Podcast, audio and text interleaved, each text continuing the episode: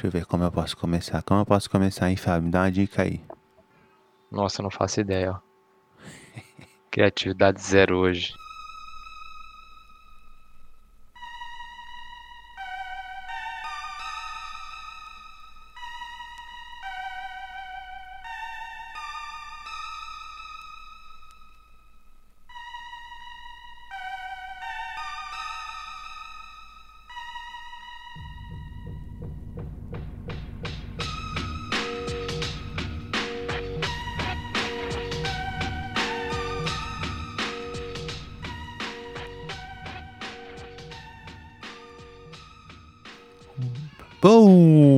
Dia, boa tarde, boa noite.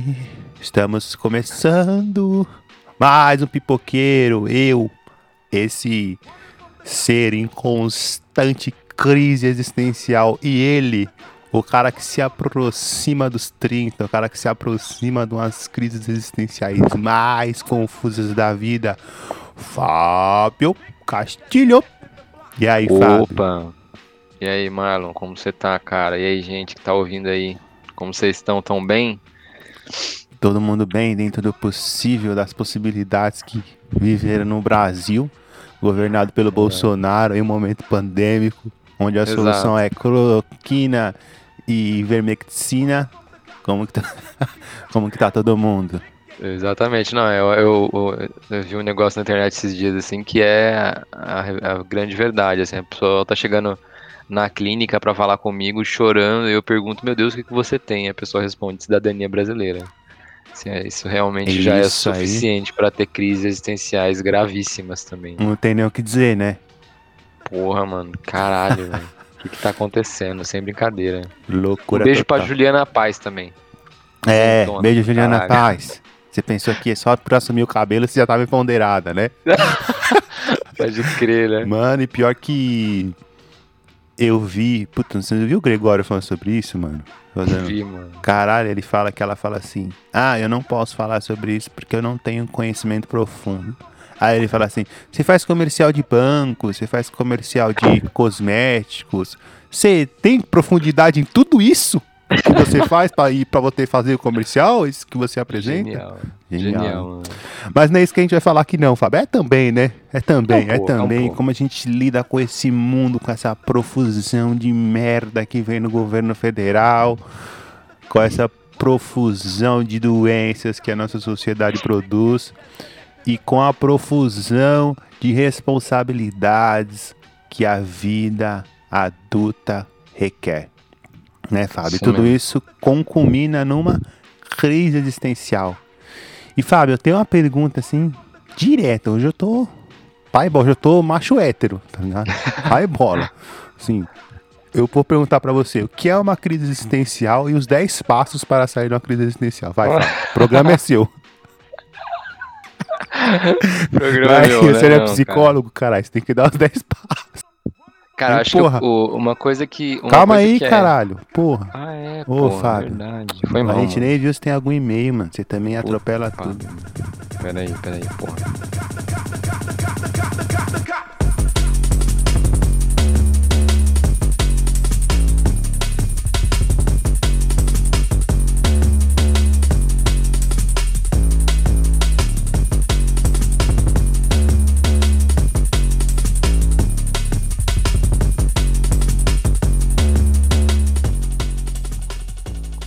Marlon, o que, que você acha? Tem ou não tem? Ah, eu sempre acho que tem, né? O Sanderson nunca abandona nós.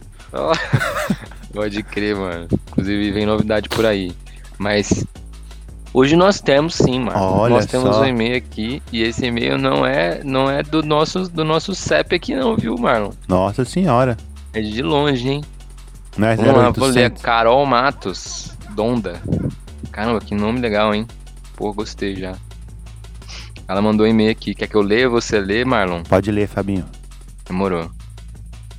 Olá, pipoquei. Eu acho da hora que esse bagulho pegou, né, mano? Pipoqueiros, né? Tipo, Sim. a gente de pipoqueiros, né, mano? E a gente já é isso. né? Pode crer, mano. Da hora isso. Me chamo Carolina. Atualmente moro na Califórnia, Estados Unidos. Há dois anos conheci o podcast no episódio As Mil das Grandezas da Vida. Me identifiquei com um tom descontraído, por vezes filosófico, e, ao mesmo tempo, realista, enquanto ouço sinto estar em companhia de amigos inteligentes e divertidos. Hoje cheguei no episódio sobre a raiva, e já na introdução, ao comparar um policial parado na frente de uma casa de condomínio com invasões de casas de favela em Jacarezinho, vocês mostraram de forma clara o funcionamento do sistema de, do ponto de vista de quem conhece o sistema, mas acima de tudo do ponto de vista humano. Que direitos a mais tem uma pessoa que a outra devido à condição social? Nenhum. Difícil para muita gente entender, ignorância, falta de empatia ou por viver na bolha da proteção. Parabéns pelo trabalho, continuem compartilhando sabedoria com leveza e simpatia. Tenho certeza que ainda vão tocar é, muitos corações mundo afora. Um deles está aqui. Um abraço. Caralho, Caralho. que bonitinho, mano. Foda, hein? Foda, Que bom, hein? mano. Na Califa. Velho, deve ser bom lá, hein, Fábio? Deve ser tranquilo, né, cara? A galera vacinada. Sim. Não, mentira, Galera. não deve ser tranquilo, não, porra. Tem coisa é, lá não, também. deve ser, deve ser. É uma vida E, difícil. e vida ela tem um diferente. nome foda, né? Maria Carolina. Eu adoro. Me lembra Maria Carolina de Jesus. Maria Sim. Carolina, muito obrigado. Caramba, e eu acho da hora quando as pessoas fazem leitura do nosso podcast melhor do que a gente fez, faz, tá ligado? Ou melhor do que a gente até acha que fez, sabe? Tipo, ela fez um catado aí do, das miudezas da vida, do episódio de raiva. Que Foda, foda, foda. uma análise, né? Muito bom, cara. Acho que é, esse sentimento de que é, de quem conhece o sistema é, é uma parte, uma parte é sensibilidade, uma parte é a gente conseguir captar a empatia, né? Acho que esse, ela falou, né? Muita gente não consegue compreender e tal. É, e se eu tivesse que escolher uma das características necessárias para conseguir compreender a, a fragilidade desses vínculos, né, que a gente tem sociais, assim, o modo como as coisas se orquestram, assim, o, quão- o, o quão a desigualdade se perpetua e tal.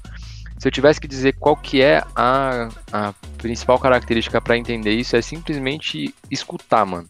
Não é nem entender, mano. Sabia? Tipo, entender, às vezes, pô, pra você entender um, um fenômeno social, você tem duas maneiras. Ou pela sabedoria popular, eu acho que é a mais, é a mais é, a que te traz mais evidência, assim, que você fala assim, porra, eu sei o que eu tô falando, eu sei o que eu tô sentindo, sabe? Por sabedoria popular, viver, vivência de rua e tal. Ou, ou dos, dos- da galera mais velha, tá ligado? Vovô e vovó. E o outro é você estudar, tá ligado? Você ter um, uma referência teórica que vai te mostrar. Esse é menos efetivo, na minha opinião, mas também é muito interessante. Mas, cara, nos dois casos você precisa escutar, tá ligado? Você precisa ter um- a humildade de dar um passo atrás, tá ligado? E falar, pô, vou escutar o que tá sendo dito aqui. E você vê uma pessoa de um contexto Estados Unidos, Califórnia, tá ligado? Conseguir ouvir o que a gente tá falando. É, isso depende de uma, é, de uma intenção de conseguir escutar, tá ligado? O que tá sendo dito e de se abrir para aquele, pra aquele conhecimento, chamar esse conhecimento de sabedoria, tá ligado? Eu acho isso foda pra caralho, mano. Isso é, é- esse é o principal. Se, a- o, que a, o que a Carol agora falou, eu acho que é o principal atributo para você conseguir compreender qualquer problema social. Então, fica a dica da Carol aí, ó. Empatia, saber escutar e, e, e abertura, tá ligado? Para você conseguir entender que tem, tem conhecimento aí em tudo quanto é boca. Sim, é sempre bom lembrar também a diferença de ouvir e escutar, né, velho? Escutar Pode está. É, é ouvir também, mas está para muito além de, de ouvir, tá ligado? Escutar é contextualizar socialmente o que é dito, ouvir, é tentar ouvir ou escutar para além do que se, se apresenta só sonoralmente, né? Né? E, e outras, outras questões também, né? Então, tipo assim, às vezes as pessoas pensam que eu, estão ouvindo, estão entendendo, mas estão escutando, né, mano? Que é uma prática muito que a psicologia me proporcionou, tá ligado? Escutar é estar para muito além de ouvir, sabe? Tentar entender nas entrelinhas, o que não se não é que não é dito. Há muita coisa não dita, né, velho? Pode e é que é essencial pra gente poder compreender os fenômenos, se compreender também, enfim, todas essas questões da vida aí. Da hora, hein, Carolina? Porra, fiquei feliz pra caralho com o seu e-mail, mano. Muito foda mesmo. É não? Se você quiser mandar um e-mail pra gente, hein, Fábio? Pô, você manda. Manda onde? Manda no podcast pipoqueira.hotmail.com. Já tá co- começando a decorar. Depois de dois Ixi. anos de programa, tá mais rápido. Logo, lo- logo, logo vai, logo, logo vai. E também dizer que a gente tem uma campanha no Apoia-se, que, a gente tá sorteando livros, né? do Sacolinha vai rolar até o final do mês de junho, né? Então, se você quiser ir lá, você tem que marcar a gente no episódio que você mais gostou. E a nossa campanha no Apoia-se tá lá, vai lá, é apoia-se.se barra o pipoqueiro e você acha lá, tem algumas formas de recompensa e tem o nosso grupinho no Telegram, né? Que esse dia o Fábio e o Sanders estavam discutindo sobre Jungle. Jungle, Jungle, Jungle. É uma música. Que só os gente... dois conhecem, assim, os dois únicos isso, fãs. Só nós, só nós, só eu e ele. Mais ninguém no mundo conhece isso daí. Inclusive, se você conhece Jungle, manda um e-mail pra gente. É, pra gente fazer um clube de, de três pessoas. Os jangueiros. Os jang... janglista. Então é isso, vamos lá, Fábio. Vamos pro episódio. Simbora. Vamos Bota lá. aquela lá. Fireburn.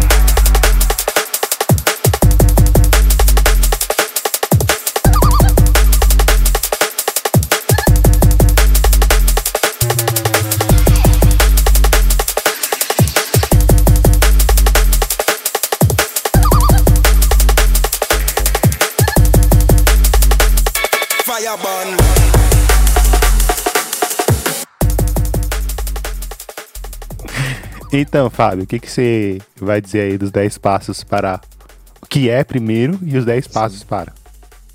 Cara, olha, vamos lá. A primeira coisa, a, a, coisa mais difícil em relação à crise existencial, assim, que eu. E aí falando de um ponto de vista é, meu mesmo, né? Assim, do, do. De quem já viveu, obviamente, crises existenciais e tem vivido aí ao longo da, dos 30 anos de idade que já tem. É, a primeira parte é você primeiro entender que é uma crise. Você, para, para pensar assim, que é um. Você conseguir compreender o que é uma crise, né?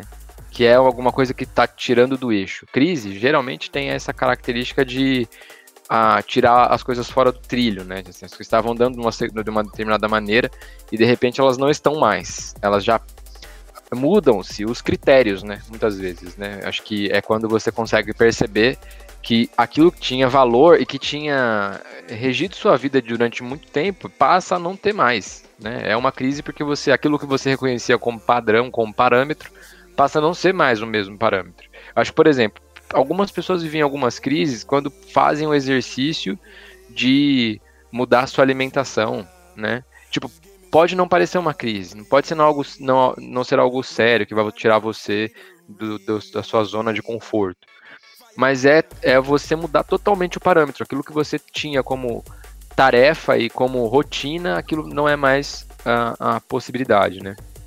Então, acho que a primeira coisa é você conseguir identificar aquilo como uma crise e dar conta de que aquilo é uma crise que precisa ser trabalhada, que precisa ser é, entendida, compreendida, né? Então, acho que esse é um primeiro passo, assim, né? Se tivesse que dar o primeiro passo é compreender que isso é uma crise, dar-se conta e, e falar, não, estou agora sim, preciso, preciso entender que isso aqui é uma crise, preciso fazer alguma coisa com isso, senão eu vou ficar aqui, né? Então acho que o primeiro passo é esse. É... E aí, acho que o, o, o, segundo e mais fundamental, se eu tivesse que dar algum, eu vou dar dois só, porque eu acho que é só, só o que dá para fazer em relação à crise existencial. É... Espero que você passe algum aplicativo aí que supere. Exatamente, vou, vou fazer, vou contratar um, um, programador, a gente vai falar sobre isso. É... E aí, acho que o segundo passo, cara, é você se dar conta, geralmente numa crise você se dá conta de que você é, é um, uma, um grão de areia, né? A, a crise existencial geralmente nos coloca na posição de, de ser vivente no mundo e, e que a gente tá meio que sem quando a gente tem parâmetro, quando a gente tem padrão na nossa vida, a gente pensa, a gente tem a ilusão de que a gente tem um propósito desde que a gente nasceu, a gente tem alguma coisa que a gente nasceu para fazer. E na crise existencial, geralmente isso se desaparece ou se desvanece, vamos dizer assim, na bruma do nada, né? Você acaba percebendo que você está no meio do mundo e que quem tem que dar direcionamento para a vida é você com suas coisas, né? Então, eu acho que o segundo passo é um, é um exercício que você tem que fazer sempre. Sua vida pode estar uma merda, sua vida pode estar incrível.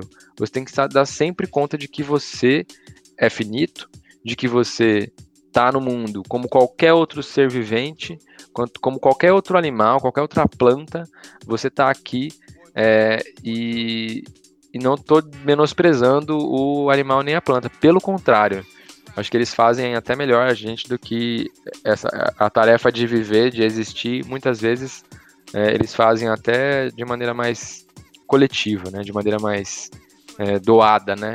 E acho que a crise existencial do que eu posso dizer aí no auge dos meus 30 anos é a minha, que a minha grande crise existencial hoje é a mudança de parâmetro que eu tinha da adolescência para a fase adulta, assim. Que é a fase adulta perceber que eu preciso fazer as coisas, né? Tipo, caralho. Não tem ninguém mais, né? Caralho. Nossa, mano. Puta que esse, eu pariu. Esse dia na minha. Você falou isso, eu lembro, esse dia na minha casa. Tava chovendo, tava molhando assim a parede, tá ligado? E aí eu fui subir lá no asfalto, pô, puta merda. Eu não conseguia subir, aí eu desci e falei assim, caralho, mano, cadê meu pai, tá ligado? pra resolver esses B.O. pra mim, tá ligado? Eu não tinha. É isso, é uma crise. Nossa, foda. Não, é, acho que é isso, cara. Se dá conta e. Primeiro, se dá conta que é uma crise, segundo, de que ela desperta uma coisa que na gente é inerente e, e insuperável, que é ser um ser lançado no nada, né? Lançado no, no vazio da existência e tendo que dar é, sentido e sustentar esse sentido através das nossas ações, das nossas escolhas, né? Isso que é louco. E é foda, né? Porque na sociedade nossa, tudo, né? Que tudo é possível, que tudo é realizável de uma forma muito violenta, estar lançado no nada é um sentimento horrível, assim, né? Ninguém quer. E quando a pessoa se encontra nesse lançamento de nada, que é o que você falou, né, mano? Imagine, você, durante a sua vida, você construiu valores, você construiu crenças, né? E eu falo durante a vida assim, daí, né? Vamos lá.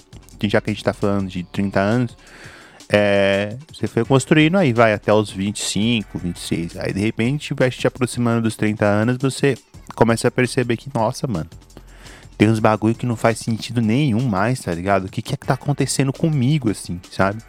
E aí é, é, é esse lançamento no nada, né, velho? E tipo assim, e agora? e, e, e assim, o mais louco, já que eu tomei escolhas baseado naquelas crenças e valores, agora que eu não os tenho mais, será que as escolhas que eu tomei foram corretas? Será que elas fazem sentido? E aí, meu amigo, é um sofrimento desgraçado. né não? E, Nossa, e, engessado porque, tipo, mano, a gente não é ensinado a lidar com isso. Acho que assim, mano, durante a vida a gente atravessa algumas crises, tá ligado? Quando a gente é muito bebê, a crise de perceber que a gente vai ter que caminhar com as nossas próprias pernas, que a gente vai ter que se alimentar com as nossas próprias mãos, que existe alguém ali dando cuidado né? Todo mundo já pode acompanhar, uns menos, outros mais, assim, mas é um bebezinho às vezes num, num, num, sentimento meio egoísta, né? Meio, ah, eu quero, queria tudo na boca, né? Queria tudo aqui, queria sempre ser segurado nos braços e tal. Isso já é uma, uma, uma configura uma crise, né? Eu tô falando de crises muito mais de fases, né? Desenvolvimento tal, psicossocial, psicobiológico. Mas mas na adolescência também, né? Quando você. Final da última infância e adolescência, quando você. Muita gente vai dizer para você assim: você não é criança, tá ligado? Chega, né? E. Aí você é jogado naquela adolescência, assim, cheia de mudanças e tal. Então a gente ia atravessar algumas crises, mas eu acho que a gente é pouco estimulado. A gente já falou muito disso nesse podcast. Só que eu acho que a gente é pouco estimulado a entender os valores da crise, tá ligado? E conseguir perceber que ela é um processo, vamos dizer assim, normal, né, na vida, apesar que ele te tira da normalidade, arranca você da normalidade e joga no nada, que nem o Fábio falou, né? Pega, você tá lá e ah, pum, jogou lá naquele nada lá. É, mas é um processo normal, tá ligado? E, e que bom que a gente atravesse, né? Sem querer ser um pouco demagogo, mas que bom que a gente atravesse um pouco das crises assim. É a possibilidade da gente se reinventar, tá ligado? Da gente realmente, se a gente, mano, eu acho foda, porque se a gente chega no momento da vida que a gente, que nossas crenças e valores é, se desfaz e a gente pode questionar se as nossas escolhas foram corretas ou não, porra, mano, isso é foda pra caralho, tá ligado? Isso é louco você tá nessa situação. E, e, e, quando você tá jogado no nada, é as possibilidades do tudo, tá ligado? É ali que você cria, é ali que você compõe. essa percepção, tá ligado? E eu acho que especificamente dos 30 anos, falando com uma pessoa que tem 30 anos também, pra mim foi uma. É uma crise esquisita, mano. Porque é uma crise que você não espera, porque ela não é biológica, né? Ela não é hormonal. Manja? Ela é uma coisa que acontece, você fica assim, nossa, mano. Eu vou falar assim, vou dar um exemplo próprio, assim.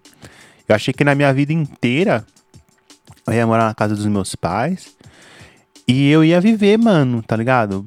Por aí, rolê, barzinho, tá ligado? Bebendo pra caralho, enfim, essa era a vida que eu queria, indo pra praia, torrando todo o meu dinheiro, enfim. Essa era a vida que eu queria na adolescência. E eu tinha certeza de que isso era o que eu queria, certeza, absoluta.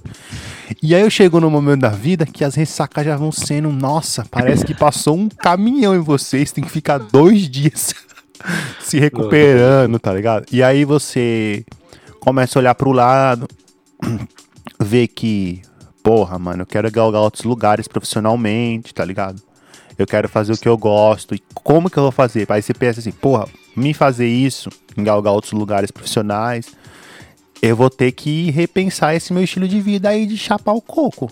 E, e, ficar louco, gastar todo o meu dinheiro, vou ter que ser mais estratégico em alguns sentidos, tá ligado? E porra, mano, essa sensação é horrível, velho. Manja, Sim. que aí você fica assim, é aquele bagulho, né? Você fica numa encruzilhada total, assim, né? É quando há um cruzamento do que você acreditava e do que você que vai quer daqui pra frente, tá ligado? Só que as suas crenças também são totalmente destituídas, né? São destituídas e tal. E aí? O que que acontece? Tá ligado? O mais louco disso que, que eu acho, né? Eu fiquei pensando, por exemplo, a geração dos nossos pais e tudo mais. Eles casavam, tinham filhos com 20, 20 e poucos anos, né? E tal. Então, assim, eu acho que eles eram lançados na fase adulta é, muito mais por contingência, tá ligado? Você vai lá, você é jogado lá e, mano, se vira aí. Eu acho que essa crise vinha é, num período da, da vida que eles já tinham uma certa maturidade, porque eles já tinham filhos, já trampavam, tá ligado? Então, acho que tinha uma capacidade maior de elaboração, né? E inclusive a gente, quando a gente foi lá na aldeia do Jaraguá, eles falavam que os indígenas tinham filho muito cedo, né? Às vezes com 16 as pessoas estranhavam, achavam que, que era por falta de educação, né? Por falta de percepção. Eles falavam, não, a gente quer porque a gente amadurece muito mais cedo, tá ligado? Sim, então a gente sim. tá nessa perspectiva. E eu acho que a, a, na geração agora, inclusive eu tava até vendo umas pesquisas que mostram que a adolescência agora vai até os 25, mano. O bagulho tá se arrastando, daqui a pouco a adolescência vai até os 50. Ah, eu concordo com essa que vai até os 25. Sim, sim. eu acho que eu senti, inclusive, adolescência eu também, os 25. mano. Eu também. E, e aí você tá lá, adolescência até os 25. E, e, e é engraçado, porque quando você passa dos 18, eu acho, sei lá, você já se sente um adulto, né, mano? Você já sente assim, não, eu já sei o que eu quero, eu tenho percepção clara do que eu quero fazer, de onde eu quero chegar e pipipipopopó. E aí vai chegando perto dos 30 e você fala assim, nossa, mano, não sei mais nada, velho. Tá ligado? Tipo, caralho, o que que aconteceu, mano? Tá, é meu, meu balmo, assim, né? O que era tão sólido ficou líquido, tá ligado? E tá sumindo, tá, tá mais pra um gasoso, tá ligado? E você fala assim, mano, e agora, velho? Caralho, mano, o que que eu faço da minha vida? E é um sentimento horrível, tá ligado? Porque também a vida tá demandando, né, velho? A vida não parou. Ninguém parou, que é, um, que é um, uma das coisas mais perversas, assim, né? Da, da sociedade também. Ninguém espera suas crises existenciais acontecerem. Né? Então, tipo, ninguém vai.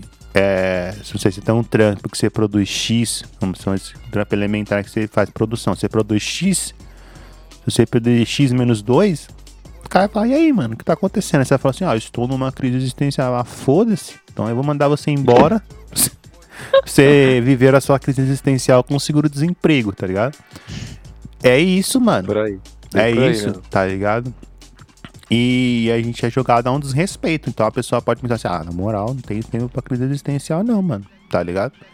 E aí é, acho que perdeu uma chance, né, mano, de, de realmente repensar o que, o que, do que você pensava, o que faz sentido, o que não faz, e essas coisas todas, né?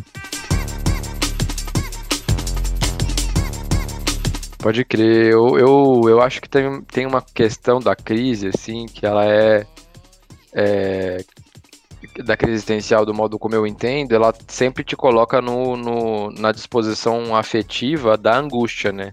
Tipo, para explicar, eu acho que eu sempre uso essa é, essa analogia, porque eu acho que ela é bem, ela deixa bem evidente assim qual é a característica e a composição da angústia. A angústia, até na etimologia da palavra, é estar lançado, né? É você se dar conta de que você está em jogo e sem, sem, é como se você estivesse sem chão. Imagine que você está aqui parado, de repente abre um buraco embaixo de você e você não tem onde agarrar. Então você está solto e você não sabe onde é que isso vai dar. É tipo um poço sem fim que você continua caindo continuamente. Então a angústia tem essa característica, inclusive, de. Sabe aquela sensação de suspender o corpo quando você tá no barco viking, que ele vai dar aquele negocinho que você fala, ai caralho, eu vou voar daqui. Então, é tipo isso. Tá? A angústia dá essa sensação de você tá solto e sem amarras, né? Você tá caindo, simplesmente. E aí, se você se imaginar caindo realmente num poço, a vida dá oportunidades de você agarrar em alguma coisa e se livrar da angústia. Essa coisa pode ser um vício, essa coisa pode ser um trabalho, também pode se tornar um vício, pode ser uma rede social, pode ser várias coisas que você eh, são atalhos para você sair da crise existencial. E é compreensivo que uma pessoa com idade adolescente ou idade até média adulta, sim, adolescente fase adulta, é, tenha dificuldade de lidar com o seu corpo em suspenso nesse buraco da angústia, né? Mas é, eu acho que agora eu tô começando a perceber que, inclusive, esses buracos da angústia, e não, também não querendo ser demagogo, mas dizer que estar lançado na angústia e se entender como possibilidade de estar lançado na angústia e, e se deixar nesse lugar, nesse, nessa nessa possibilidade de vir caindo nesse buraco, também te dá a possibilidade de entender qual é o tamanho, qual é o tamanho, qual é a, o seu peso. Você consegue se movimentar mesmo em queda. Você começa a perceber outras coisas do seu corpo que, se você se agarrar, você não consegue, é, não consegue efetuar. Estou fazendo uma analogia bem, é, bem expressa, assim, mas é eu quero dizer é, em queda, você tem a oportunidade do seu corpo fazer coisas, e eu estou dizendo corpo aqui, mas é como existência, e você tem como existência é, a possibilidade que seu corpo travado em algum lugar não vai ter, sabe? Se você se agarrar em alguma das saídas da angústia, você não vai é, ter a possibilidade de dançar com o seu corpo na angústia como você é capaz, sabe? Então eu acho que a fase adulta, e o que eu estou percebendo agora, é que você tem essa possibilidade de não ser tão desesperado numa crise existencial. O que eu quero dizer é assim, eu tomei uma, uma decisão há muito tempo na minha vida, é, que foi uma das mais difíceis que eu, que eu tive, que eu tive que enfrentar algumas coisas, mas que hoje, olhando para trás, é, não foi tão difícil assim, sabe? Por exemplo, o negócio de ter saído da, do que eu já falei aqui, estava fazendo logística no último ano de logística, o, o meu um professor meu chegou e falou: olha, sai do curso de logística, vai fazer psicologia. Assim. No último semestre, eu podia ter terminado logística, teria é, continuado na área, ficado bem de grana, mas eu não ia ser feliz porque não era o que eu queria, né? E qual era a decisão que eu tinha que tomar? Porra, eu, eu quero mudar para psicologia. A psicologia são cinco anos da minha vida que eu vou me dedicar para uma coisa. Então, assim, era uma decisão que eu tinha que tomar e eu não podia mudar depois, né? Tipo assim, eu tinha, eu tinha que estar muito convicto com, sei lá, eu tinha 20, 19 anos, eu tinha que estar muito convicto do que eu, quer, do, ia, do que eu ia querer aos 24, né? É, isso é uma coisa, é uma. É uma é, é, meu professor jogou eu nesse buraco da angústia e ao invés de eu me agarrar em qualquer outra coisa, tipo assim, não, eu preciso de uma renda, eu preciso de um salário, eu preciso de um. É, e aí as condições da vida me ajudaram a não me agarrar em nada disso, eu ficar nessa angústia de dar conta de que o meu caminho era na psicologia, tá ligado? É, é, esse, é essa capacidade que a angústia tem, de você naquele lugar, se você se aceitar naquele lugar, se compreender que a angústia é sua, não é uma coisa que o mundo te colocou e cortado de você, mas que a angústia faz parte do movimento da vida, você tem a capacidade de tomar decisões e escolhas que são muito próprias, que são só suas. O mundo não te dá nenhuma, nenhum parâmetro para você escolher aquilo, mas você foi lá e escolheu, sabe? E eu acho que essas são as principais escolhas que a gente faz na vida, né? É todas elas as principais escolhas que a gente tem, as coisas mais difíceis que a gente faz, sempre é nesse movimento de crise existencial, no movimento da angústia. E a gente quase sempre, a sociedade tende, né, a, a fazer com que a gente desista da, da, da crise existencial. Não desistir no sentido de é, evitá-la, mas é no sentido de acabar com ela, assim, de qualquer maneira. Eu preciso viajar, eu preciso tirar férias, eu preciso fazer qualquer coisa. E sempre no sentido de consumir, né? Sim, Eu lhe total, apresento é. tantas coisas.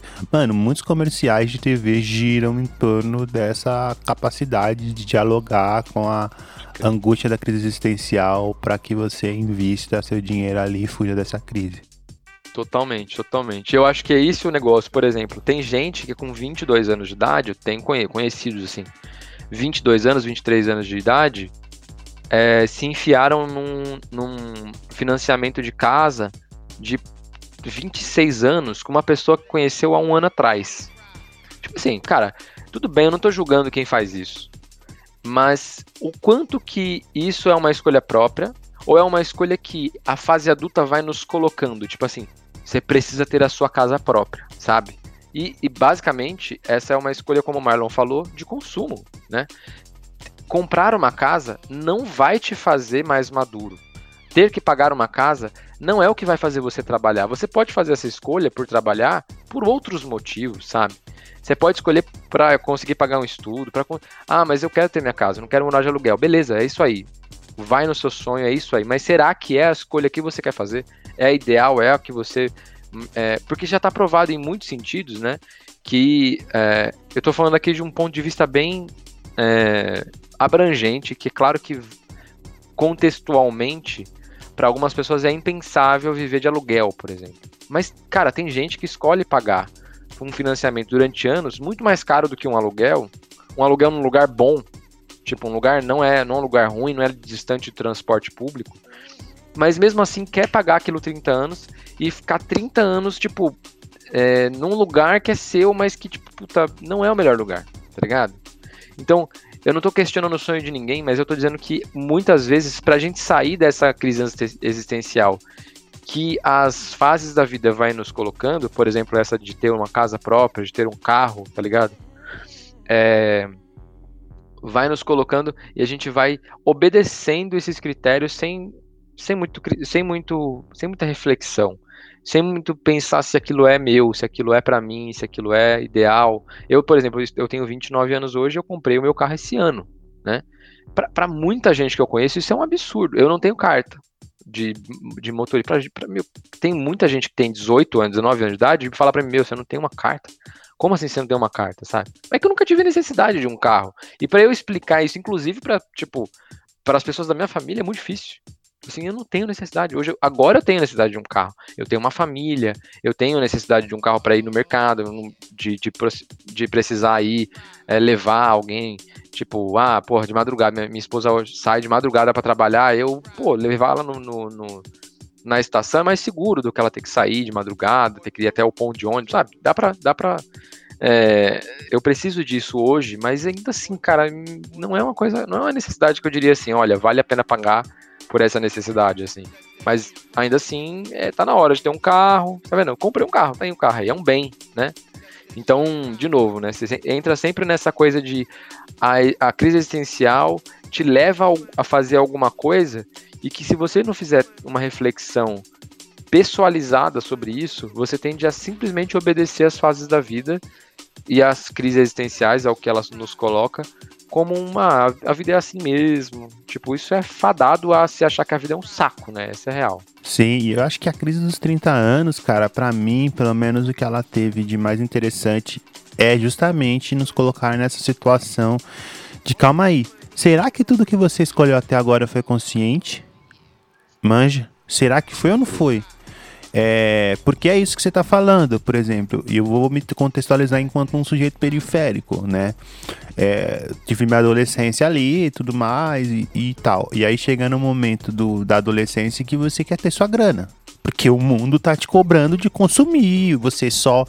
A, muita gente da periferia não à toa só consegue ser vista quando consome, quando tem alguma coisa e tudo mais. E aí você fala assim, mano, vou trampar.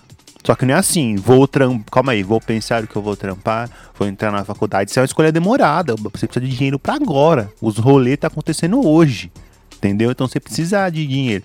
Então assim, vamos jogar no trampo que aparecer. E aí você se joga no trampo que aparece. E aí, mano, consequentemente de escolha, de repente você vai para aquele trampo, você é bom naquilo que você faz, daquele trampo você já engata um, um outro cargo no trampo, ou daquele trampo você vai, segue amigo que você vai seguindo, mano. Você vai seguindo o fluxo ali, tá ligado? E vai indo, vai indo, vai indo. Aí de repente esse trampo você fala assim, ó, oh, tem uma oportunidade de, de melhor aqui, mas você tem que fazer faculdade X, a faculdade X. Aí você fala assim, ah, vou fazer a faculdade X, foda-se. Tá ligado? Vou lá. Tá ligado? E aí de repente você termina a faculdade X e você se percebe assim, caralho, mano, tipo, é, é jogado nessa sensação de nada, assim, tipo, mano, será que era isso mesmo que eu queria? Tá ligado? Porque é isso também, né, Fábio? É, eu tenho percebido muito ultimamente, as pessoas pensam que fazer escolhas racionais são as melhores escolhas possíveis. E não são. A pessoa às vezes ela coloca assim na ponta do lápis. Eu vou fazer faculdade X e Y.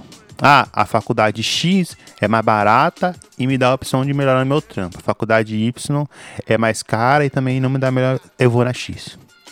E aí, calma aí. Você considerou seus sentimentos dentro dessa, desse bolo todo, tá ligado? Como que você se sente, sua história, como que sua história se configura, os afetos que você tem para poder escolher, ou você abafou eles para eles fazer uma escolha estritamente racional. E aí, e o pior disso é, você ignora o que você sente e seus afetos, e quando a conta deles chegar, eles estão lá te cobrando o tempo inteiro. Eles querem ser ouvidos, né, mano? A gente às vezes tem a sensação de que, tipo assim, vou ouvir a racionalidade, como se a racionalidade tivesse um ouvido por si só, né? A racionalidade vem muito mais para elaborar outras questões, né? E aí, você não ouve as suas outras inteligências da vida, tá ligado? E aí você escolhe só nisso, sabe? E aí, de repente, você, aquelas inteligências estão lá te cobrando, tipo assim, porra, você escolheu, eu te ajudei a chegar até aqui porque ajudou, se você se formou pessoa, se você se formou por conta de mim, por conta da, da, da, dos meus artifícios, das minhas inteligências, e aí agora você escolheu, me ignorou, e agora você acha que eu vou ficar quieto? Porra nenhuma, tá ligado? Pode crer. Porra nenhuma. Isso é engraçado, né? Eu e o Fábio, a gente não acredita em inconsciente, né? Então, o Fábio tá falando de escolha consciente, não significa que as outras escolhas são inconscientes, mas são escolhas que não consideram a sua plenitude de ser, tá ligado? Quando você escolhe, você não considera, mas o que, que eu sinto, mano? De repente, o trampo X me dá, é mais barato, me dá possibilidade de, de, de crescimento do meu trampo, mas não é o que eu quero fazer, mano. Pensando em desejo, minha história, a minha história de vida, o que eu sofri, é, não faz jus a isso, não faz jus. Ah, vai ser foda escolher o Y mais caro, vai ser foda, mas aí se eu, se eu não escolher também, eu sei, tipo, não tô escolhendo, não vou fazer jus à minha história, vou buscar outros caminhos, vou buscar outras soluções também para dar vazão a essa fita. Entende? Não vou ignorar essa porra. E o mais foda, é que a gente tá falando tudo, né, de, de, de como o sistema também vai configurando e tudo mais. E, mano, o mais complicado é porque assim, uma que ninguém vai te ensinar essas fitas, ninguém vai dizer para você que isso é um momento oportuno. E, mano, ninguém vai esperar também, né, mano? Ninguém vai ficar esperando você se decidir, tá ligado? Não há uma, uma espera, um momento de espera, tá ligado? Hoje em dia as crianças saem do ensino médio, né? Do ensino normal e tem que escolher uma faculdade já, agora, tá ligado? Sem passar por um processo de orientação profissional, porra nenhuma, tá ligado? Vai agora, escolhe aí e tudo mais, manja? E e é isso, né, mano? Não tem nenhum período ali de, de espera, um período de tudo mais, tá ligado? E, e como a, a, acho que a tecnologia, mano, que a gente tem, ela dá muita sensação de velocidade pra gente, tá ligado? De que, porra, as coisas têm que ser. Porque a tecnologia é isso, né, mano? Porra, tenho uma dúvida, pego meu celular e pum, procuro. Tá ligado? Qualquer coisa que eu quero, pum, é fugaz, é rápido, tá ligado? E a crise existencial te joga num lugar de paciência, espera, de tranquilidade, tá ligado? E tem que saber aproveitar isso. Né? Até por isso que o, que o Bill Churran fala que a gente se configura hoje como os nossos próprios patrões, tá ligado? Porque a gente se explora, mano. Se eu tô num momento de crise existencial, como que eu vou fugir dessa crise? Porque essa crise tá me atrapalhando é, produzir, tá me atrapalhando ser produtivo, né, mano? Eu escuto muito na minha prática assim, já, ah, eu queria construir uma rotina porque eu não consigo fazer as coisas. tá ligado? Tipo assim, mas que, nessa, eu sempre pergunto, nessa rotina você quer colocar o quê? É, momentos de prazer com a sua família, momentos de gozo, assistir Netflix ou só coisas relacionadas ao trabalho, as coisas que você quer? Ah, vai, então você tá esquecendo completamente as outras coisas da vida, tá ligado? É isso que é uma rotina assim que você quer construir, tá ligado? Já pra poder jogar, a pessoa tipo, pum, manja? É essa vida de produção que você quer, quer ter? Isso atravessa a gente pra caralho, né, mano? Não tem como. Manja? E outra questão também é, mano, estar em crise cansa muito, tá ligado? É o que o Fábio falou. Imagine você caindo no nada e balançando às vezes tentando se agarrar nas coisas, isso é uma energia muito grande, mano. Às vezes a gente até tá numa situação de crise existencial e isso cansa muito a gente, a gente fica se culpando por estar cansado ainda. Fica, caralho, eu tô cansado, não tô conseguindo chegar em casa e produzir, isso que não era mesmo, tá? Lógico, meu amigo. Tá ligado? Fisicamente, existencialmente, você tá tendo uma energia muito consumida. Tá ligado? Tentando elaborar o que tá acontecendo com você agora, porque meus as coisas que eu acreditava ser tão sólidas caíram, tá ligado? Nos castelos foram desconstruídos e tal. Então cansa mesmo, tá ligado? É, é uma sensação de cansaço. Pode crer. I said it before and I'll say it again. Life moves pretty fast. You don't stop and look around once in a while, you could miss it. Eu acho que o sensação que eu tenho, assim, da, chegando agora próximo dos, dos 30 anos, que eu tenho 29, não tenho 30 ainda, tá chegando, tá chegando. Retorno de Saturno, né? Que, já, que fala. É, eu não é, entendi isso, mas beleza. Dizem que quem tem prótese vai sentindo, né? Eu não tenho.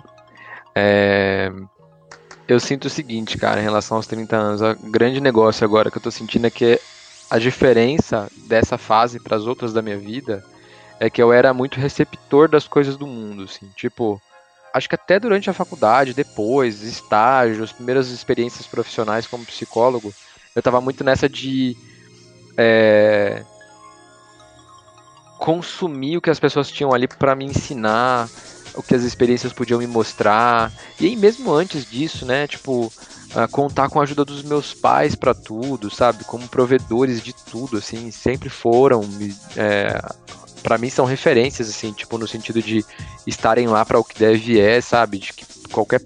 A maioria dos pais aí fazem isso, né? É, e. E agora, aos 30, próximo dos 30, eu já casou também na minha carreira de eu estar tá ensinando alguém. Tipo, eu tenho a minha, a minha estagiária hoje, Maria Eduarda, salve Maria Eduarda. Que ela me ajuda muito porque ela é maravilhosa. Salve Maria Eduarda. E e aí, é, eu ensinar ela o que eu sei no trabalho, por exemplo, me coloca nessa postura de tipo, mano, agora eu sou agora eu sou o provedor da parada, né? Eu que tenho que doar o que eu sei, mesmo com pouco que eu sei. Eu me sinto sempre insuficiente assim sobre as coisas que eu sei. Acho que é normal da minha profissão, é necessário, inclusive, essa postura de dar 10 passos atrás e não saber porra nenhuma, né? Se sentir assim. Não porra nenhuma, não. Sei alguma coisa, mas não tudo, né? Nunca tudo. E aí, essa sensação de estar tá podendo contribuir, sabe, pra carreira de alguém e ouvir, inclusive, dela, tipo, falando, pô, mano, tá sendo muito bom e tal, tipo, é, gostar do modo como eu conduzo as coisas, uma, o, as coisas que eu ensino ela, sabe? Então, isso me dá uma sensação de, caralho, agora entendi que essa fase da vida eu tenho que fazer mais, né? Eu tenho que doar mais. É a, é a fase da vida que dá para fazer uma analogia com uma árvore que tá dando fruto, né? Assim, você tá começando a poder contribuir com o que você aprendeu, com os nutrientes ali do conhecimento que eu tive ao longo das minha, da minha carreira. Eu tô falando só de carreira aqui, né? Mas isso já me desperta para outras coisas na vida. Eu comecei a dar conta, cara, que agora eu entendo melhor por que, que algumas coisas simples irritavam tanto a minha mãe, assim, por exemplo. Minha mãe nunca foi uma pessoa tão tão irritada, né? Tão irritável. Que agora te irrita também. É, agora me irrita também, pô. Qualquer coisa assim que, tipo, é, Pô, eu arrumei alguma coisa em casa, desarrumaram. Mano do céu, caralho, por que que desarrumaram, mano? Caralho, é tão simples, é só ir lá e pegar e colocar. Mano, não, a pessoa não colocou, vai lá e Às coloca. Às vezes eu mano. acho que é uma maldição que minha mãe jogou dentro de mim, assim, falou, tudo que eu me irrito e você ficar putz, você vai se irritar também, tá ligado? Exatamente, mano. É lógico que eu não, eu tento não transbordar isso, né? Eu me contenho e eu tenho certeza de que é muito melhor aqui em casa eu fazer do que pedir para alguém fazer, tá ligado? É, mas tem umas paradas assim que custou eu entender e acho que custou a, a ponto assim de cara de, de dar problema assim na minha cabeça de que cara eu, eu não sei fazer isso. Como é que eu vou fazer, mano? Eu, a coisa de casa assim, tipo, porra, resolver infiltração que que eu sei de infiltração, mano? Nunca peguei nada na, na mão de. Nem ensinaram na escola, né? Cara, é, mano, não me, me ensinaram a fazer uma. Por exemplo, olha, olha a burrice, Marlon. Você vai me bater, cara. Vai querer me matar, mas eu comprei um, um impermeabilizante, né? Pra conseguir passar aqui na parede. Aí é tipo uma tinta, né? Eu falei, ah, vou passar a tinta aqui. Mano, mas é que o bagulho tinha que misturar na massa, mano. Tipo, eu não sabia. Gastei 60 pau com tem o negócio. Uma, tem umas tintas que são impermeabilizantes. Então, okay. mas essa é a tinta é, é lado de fora, é chapisco, assim, não, uh -huh. não, não, pega a tinta, tá ligado? Uh -huh. E, e, e não, ah, não, não, rolou nada, assim. Eu passei, fiquei uma tarde inteira no sábado passando essa porra e nada. Aí agora eu comprei uma manta asfáltica aqui, tá ligado? Pra. Agora sim. Tipo, passei, o bagulho funcionou. Mas, mano, até eu não sei, não tem referência nenhuma. Então faz essas coisas assim.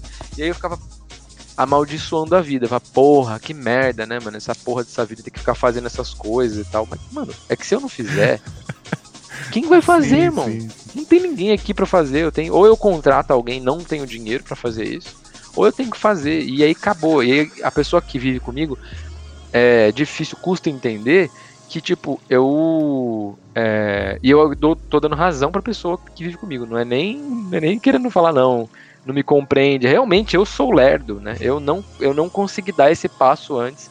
E só agora, depois de alguns anos, que eu, puta, agora eu entendi que eu tenho que fazer as coisas, sabe? Custa, é difícil, é chato pra caralho, eu não sei fazer, vai dar errado, vou fazer errado, vou ter que refazer. Mas é assim que eu vou aprender, tá ligado? Eu nunca fiz antes. Para eu aprender qualquer coisa é pela prática. Então, mano, eu tenho que fazer o bagulho. Então. Esse dia meu pai falou um bagulho, velho, que Foda. tocou assim pra mim. Pro meu pai é muito sábio, né, mano? E aí ele falou assim pra mim. Ele tava sentado na mesa assim, aí a torneira tava começando a pingar, assim. Aí ele olhou assim a torneira e falou: É, já vou arrumar. Porque se eu não arrumar agora, vai ficar pior. E em casa sempre tem uma coisinha para fazer. Se você não arruma agora, ela se acumula, aí vira um puta do montante, tá ligado? E aí ele falou assim: já vou arrumar essa torneira. Aí ele já foi e arrumou. E eu fiquei pensando, pode escrever, mano. Tipo, isso é uma capacidade de você estar atento, né? Inclusive de você estar se apropriando do lugar que você escolheu estar e que a vida te colocou também, tá ligado? Pode crer. Tipo, eu tô aqui, é a minha casa. Tem coisas para fazer aqui. Eu já vou me ligando que precisa fazer, mano. Tá ligado? E eu vou fazendo já. Entende? Pode crer, pode crer. Foda, foda mesmo. É, eu acho que eu tô sentindo muito mais isso agora, assim, próximo dos dos 30, assim, que é a necessidade de é, doação, né? Casou, inclusive, na minha vida profissional, de ter alguém para compartilhar o conhecimento comigo e tal. E isso tem sido bem, bem interessante, assim. Comecei a perceber que eu tô colocando interessante aqui só as coisas que são legais, né? As que não são legais não são interessantes. Mas elas nos ensinam alguma coisa também, acho que é importante dizer. Não, e é isso que você falou, né, mano? É, você falou só pra fazer um adendo. Eu sou, tipo, minha mãe, ela sempre fazia os bagulhos de casa, porque ela fazia sozinha também, com muita razão. E ela fazia reclamando, tá ligado? Tipo, caramba, eu só faço as coisas sozinha, te passando um pano. Puta, só fica sozinha, ninguém faz nada. E ela assim, ela passando o pano e xingando. E eu reclamei que eu tô com a mesma vibe, assim, eu tô na mesma coisa. E eu nem faço sozinho, mas eu fico lá, cara, tomar no cu, todo mundo só suja essa porra. Ninguém ajuda esse caralho. Um ódio tremendo, assim, tá ligado? O rodo chega em torta, assim, que é a minha tá ligado? Enfim, é. Mas o que você falou, Fábio, é, é uma coisa que eu também refleti esses dias, tá ligado? Inclusive por conta do, do atendimento que eu tive, assim. É, meu atendente falou assim pra mim: Porra, quando a gente traz um problema, vocês adoram. Quando a gente conta uma coisa feliz, vocês ficam cutucando a felicidade, tá ligado? E aí eu fiquei assim, caralho, que desgraça é a minha profissão. Pode crer. Né? Tá ligado? E aí eu fiquei refletindo, mano, por que, né, mano? Por que isso? E, e é isso que você falou também, né, mano?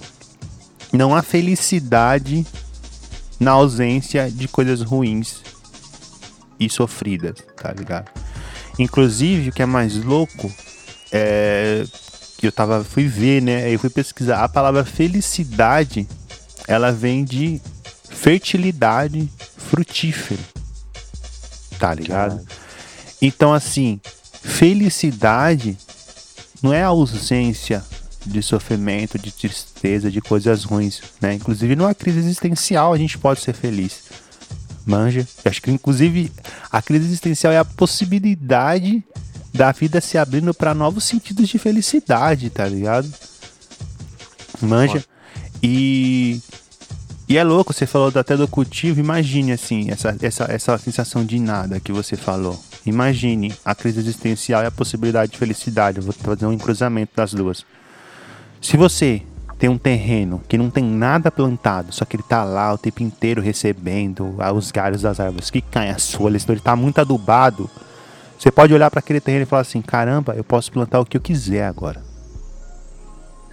Ou eu posso deixar esse terreno assim, plantar algumas coisas e tal. Agora, se você tem um terreno que tá cheio de coisa plantada já, inclusive que não foi você plantou, o que, que você faz? Manja? Foda. Então, assim, é essa analogia que eu faço também, tá ligado? De, de que, inclusive, às vezes, quando você vai plantar uma coisa, você tem que plantar ela com as coisas sofridas e duras que você viveu na vida. Essa é a fertilidade que você precisa.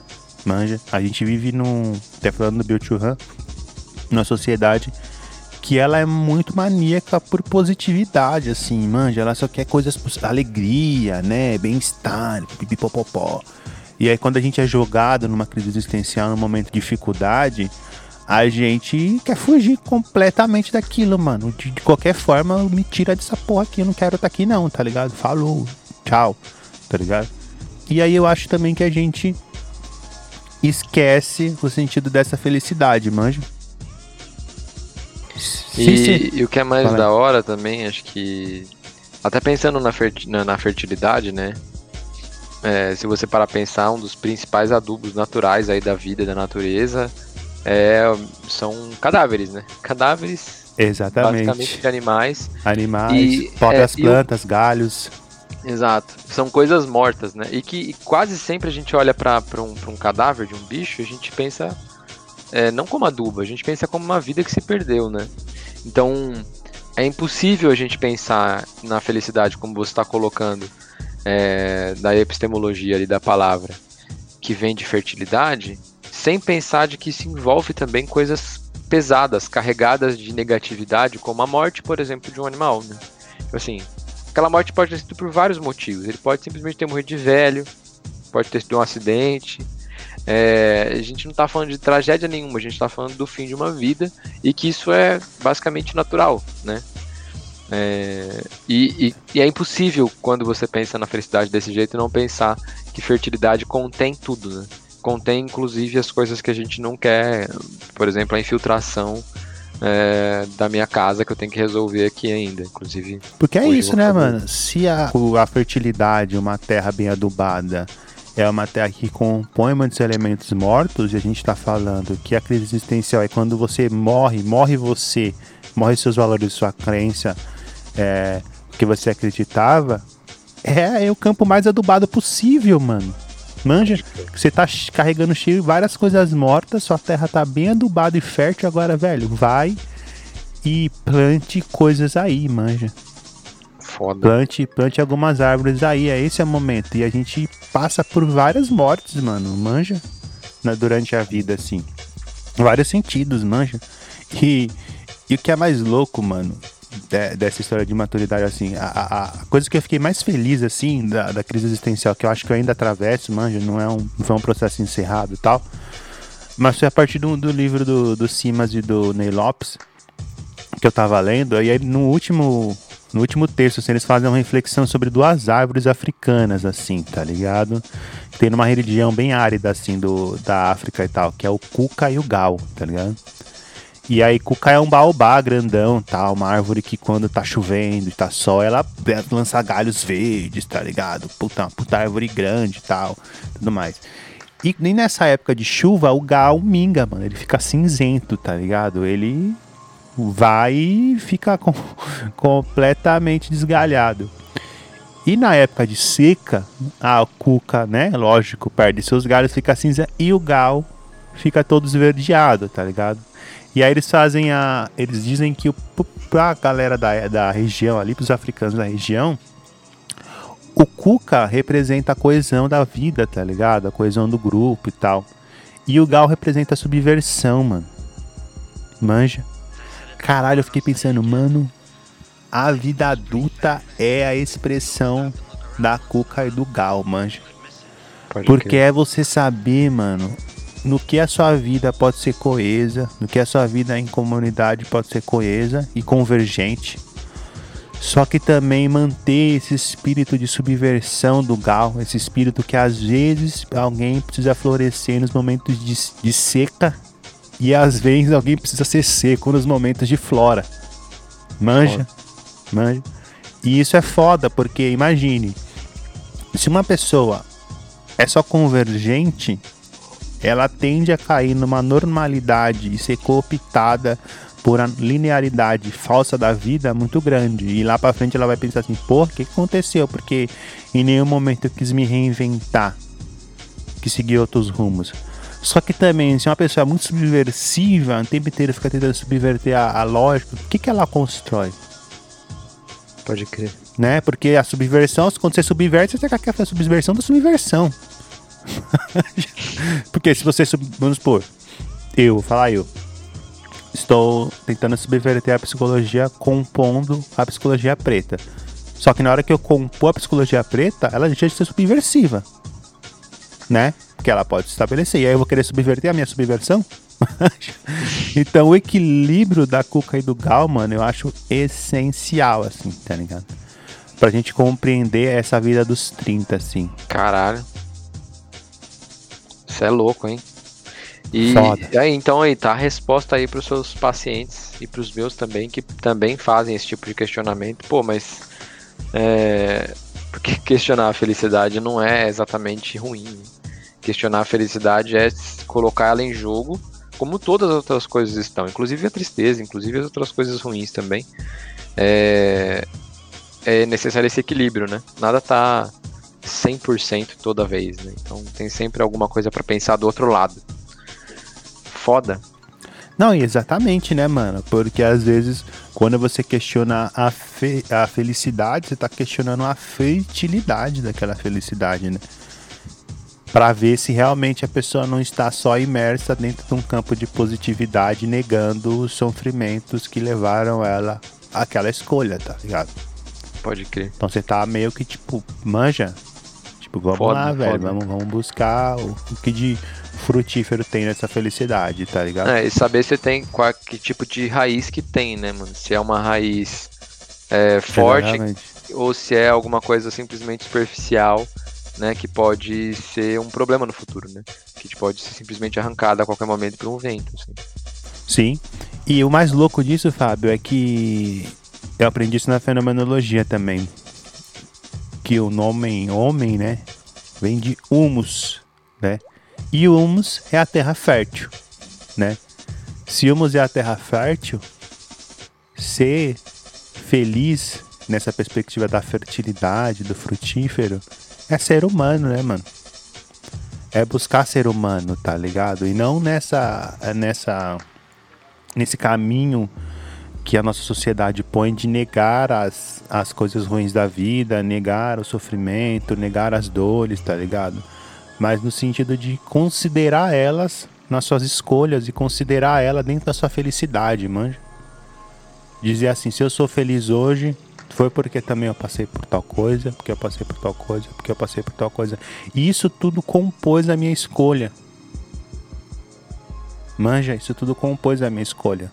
Porque é isso, mano. Eu acho que o mais louco que a crise existencial tem é de jogar a gente nessa terra morta e fértil de novo.